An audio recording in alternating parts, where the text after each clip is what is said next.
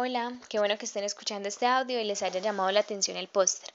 Mi nombre es María Fernanda, soy estudiante de biología de décimo semestre y voy a hablarles un poco del proyecto del cual hago parte como joven investigadora en el Laboratorio de Genética Animal en asesoría del profesor Iván Darío Soto Calderón. Este proyecto es acerca de la evaluación genética en la conservación de primates altamente traficados en Colombia. En ese caso en particular, yo solo les voy a hablar de las especies del género Zeus, que son las que se conocen como monos cariblancos o monos maiceros. Si de pronto nunca los han escuchado o no los han visto, yo puse una fotografía en la parte de los métodos que puede ayudarlos a ilustrarse un poco mejor. Estas especies de primates no son las únicas que son producto del tráfico ilegal de fauna en Colombia, algunas otras son los monos aulladores, los monos nocturnos, los monos titís. Sin embargo, solo voy a hablarles, como les dije, de las especies del género Zeus. Entonces, ¿qué ocurre con estas especies o qué se ha convertido en una problemática para ellas? Y es que su determinación taxonómica, la taxonomía eh, permite describir, nombrar y clasificar o asignar individuos a un grupo, ha sido bastante, bastante complicada ya que los rasgos morfológicos que tradicionalmente se han utilizado para su identificación se apoyan en patrones de coloración del pelaje que son muy variables, lo cual dificulta detectar y distinguir bien dichos patrones y hacer una asignación correcta de un individuo a una especie en particular. Esta problemática ha impedido que exista una configuración de guías técnicas coherentes que permitan la identificación de especies en campo o de individuos que son producto del tráfico ilegal que llegan a los centros de paso lo que trae como consecuencia la acumulación de especies en cautiverio sin que se tengan criterios claros para pautas de liberación y de manejo de las poblaciones naturales. Por esto, el uso de marcadores moleculares como los marcadores mitocondriales y nucleares ha permitido la ha llevado a una reestructuración taxonómica y sistemática de este grupo, de este género Zeus. Entonces ustedes se preguntarán por qué es importante esto de la taxonomía al momento de liberar una especie, por qué no se libera en cualquier bosque o en una reserva que esté disponible. Y es que es importante conocer a qué especie pertenece un individuo, porque esto permite evitar que ocurran procesos de hibridación entre especies diferentes que puede tener implicaciones sobre la viabilidad de los individuos. Además, tener una idea clara de la posible zona de origen de donde vienen estos individuos que son producto del tráfico puede incrementar el éxito de supervivencia y de adaptación de los ejemplares en las poblaciones que son liberados.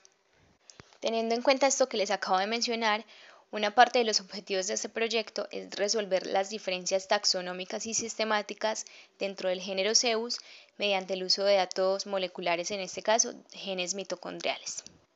Entonces, para cumplir este objetivo utilizamos la siguiente metodología.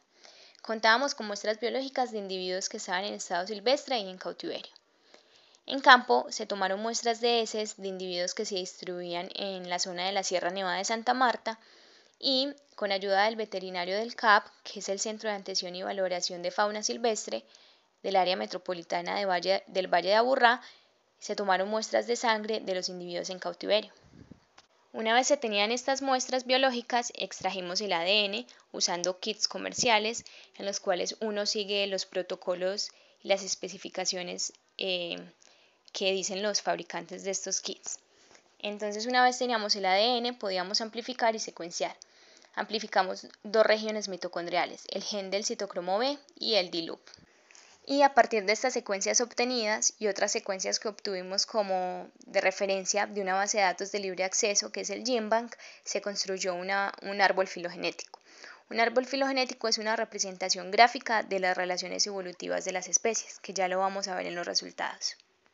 Bueno, como pueden ver en los resultados, este es el árbol filogenético que se obtuvo a partir de las secuencias de los dos genes mitocondriales. En este árbol ustedes ven diferentes colores en, las diferentes ramas que representan diferentes especies a las cuales se asignaron las secuencias. Por ejemplo, hay ramas que no tienen nombres y estas ramas corresponden a las secuencias de referencia que obtuvimos del GenBank, de la base de datos de libre acceso. Y hay secuencias que están nombradas como CAP y un número. Estas son las secuencias de los individuos que estaban en cautiverio y las secuencias que tienen la sigla SNSM son las de la Sierra Nevada de Santa Marta, que como pueden ver se agrupan en un solo clado. También hay unos cuadros y unos círculos rellenos en la parte de los nodos o esos puntos de unión de las ramas que corresponden al, al, soporte o la confianza de esa rama de acuerdo al análisis que hicimos, siendo los cuadrados rellenos los que corresponden a un mayor soporte. En la parte inferior del árbol ustedes pueden ver que hay dos secuencias solitas que son S. flavius y S. santos ternos que son el grupo hermano de las especies del género Zeus. Eh, estas se conocen comúnmente como los capuchinos robustos. De este sí no hay imagen en el póster, pero son muy bonitos, entonces los pueden buscar. En general, si ustedes se fijan en el árbol, se puede ver que las secuencias analizadas de los individuos que son provenientes de cautiverio fueron asignadas a diferentes especies de Zeus que teníamos de referencia lo que comprende un primer acercamiento al posible origen de los especímenes traficados y a su vez brinda una idea más clara de dónde se podrían liberar estos individuos. Por ejemplo, eh, se asignaron eh, especímenes traficados correspondientes a dos subespecies de Zeus versicolor. Zeus versicolor versicolor, que está, es una rama en color rojo. Esta subespecie se distribuye de manera natural en el territorio antioqueño y está también Zeus versicolor cesare, que es una rama en color azul, que está distribuida en la costa norte de Colombia, en la parte suroriente de la Sierra Nevada de Santa Marta. De una manera muy general, se podría decir que a partir de estos resultados y de las secuencias que utilizamos de los genes mitocondriales, se permitió la identificación de especies del género Zeus y se dio un primer acercamiento a las relaciones entre estas especies.